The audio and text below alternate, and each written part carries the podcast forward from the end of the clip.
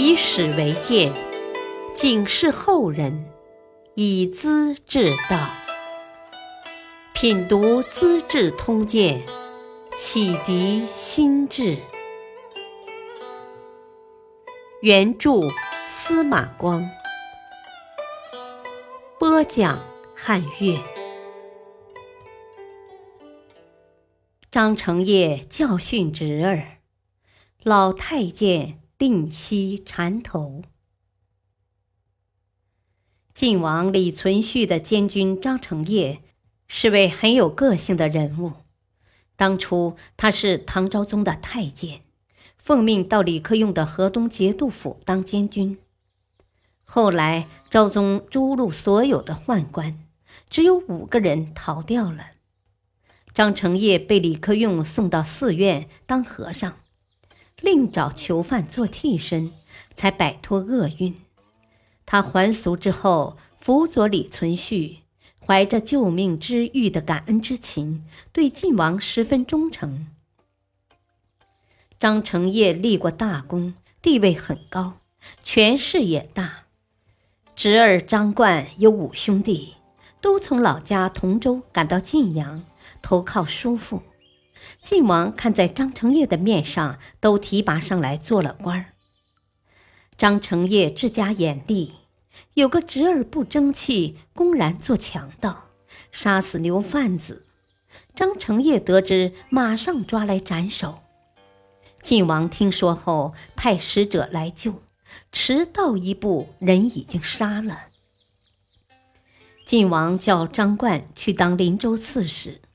临上任前，张成业把侄儿叫来，教训道：“你本来是同州的一个普通百姓，跟着刘知俊做事，他是什么东西呀？强盗、叛贼。”你是不是也跟他学到了蛮横无赖的东西呢？老实告诉你吧，只要你敢随便胡来，我就叫你死无葬身之地。张冠听得胆战心惊，从此以后老老实实变成了一位好官。李存勖连年出征在外。晋阳的军国政务都交给张承业，张承业深感责任重大，成年累月劝勉百姓耕田种桑，积蓄粮食和财帛，收购马匹武器，征收租赋，一切按法律办事，对王公贵族和平头百姓一视同仁。晋阳城里。风纪整肃，前线的供给也从未匮乏。晋王从前线返回，情绪极好，耍钱赌博，赏赐伶人，向张承业支取，他一概不给。晋王在钱库里摆设酒宴，叫儿子李继吉给张承业跳舞。按一般礼节，孩子给前辈歌舞助兴都是要赏缠头钱的。张承业不给钱，只是解下腰间的宝带，牵出自己的坐骑送给孩子。晋王指着钱堆，叫孩子的乳名，对张承业说：“哦，何哥缺钱用，七哥赏给他一堆吧。”一条宝带，一匹马，也太寒碜了吧！和哥是季吉的乳名，七哥是晋王对张承业的亲昵称呼。张成业笑道：“呵呵，郎君的缠头钱应是我的俸禄，这些钱嘛，大王要养活军士，我哪敢用来送人情呢？”晋王弄得很尴尬，加上喝了几杯酒，半醉半醒，借酒使气，说话带刺，把张承业惹火了，气鼓鼓地说：“呵呵，我是一个老太监，没有后人，难道是为儿孙打算护住这些钱吗？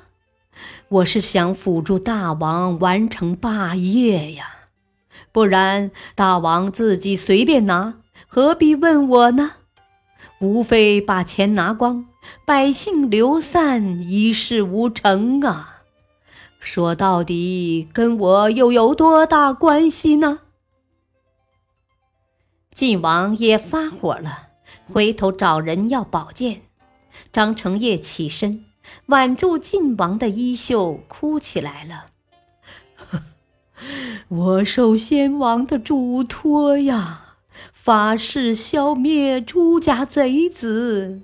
若是为了保守国家的钱财，死在大王手中，九泉之下，是不会愧对先王的。如今就在大王面前请死吧！严宝一把拉住张承业的手。叫他退下，张承业劈面一拳击中严宝的前额，将他打倒在地，骂道：“呵呵，严宝，你是朱温一伙的，受了晋王大恩还不尽忠报答，反来献媚讨好吗？太不要脸了！”原来严宝是梁朝的将军。后来叛变投降，受到厚待，这一拳竟被打懵了，不敢回嘴。曹太夫人得到消息，马上派人要晋王去见他。晋王很惶恐，向张承业叩头赔罪：“啊，我罪了，得罪七哥，太夫人要生气的。”请七哥快些喝几杯，装出醉态，只当我们在闹酒疯，帮我分担错误吧。说罢，一连喝了四杯，张承业却一滴不沾。晋王入宫承认错误，太夫人派人向张承业道歉：“儿子忤逆，得罪特进。”我已给他一顿鞭子了，请你不要生气。特进是李克用给张承业封的官衔儿。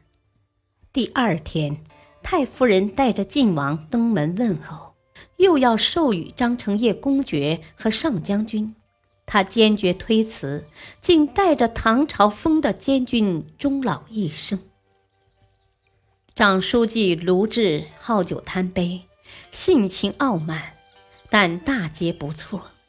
他曾称呼晋王的几位兄弟为“猪狗”，晋王恨极了。张承业怕他惹祸杀身，趁空故意对晋王说：“啊，卢志多次无礼，目中无人呐，我帮大王杀掉吧。”晋王连连摇头：“啊。”我正在招纳有才德的人，帮我建立功业呢。七哥怎能这样说呢？太过分了！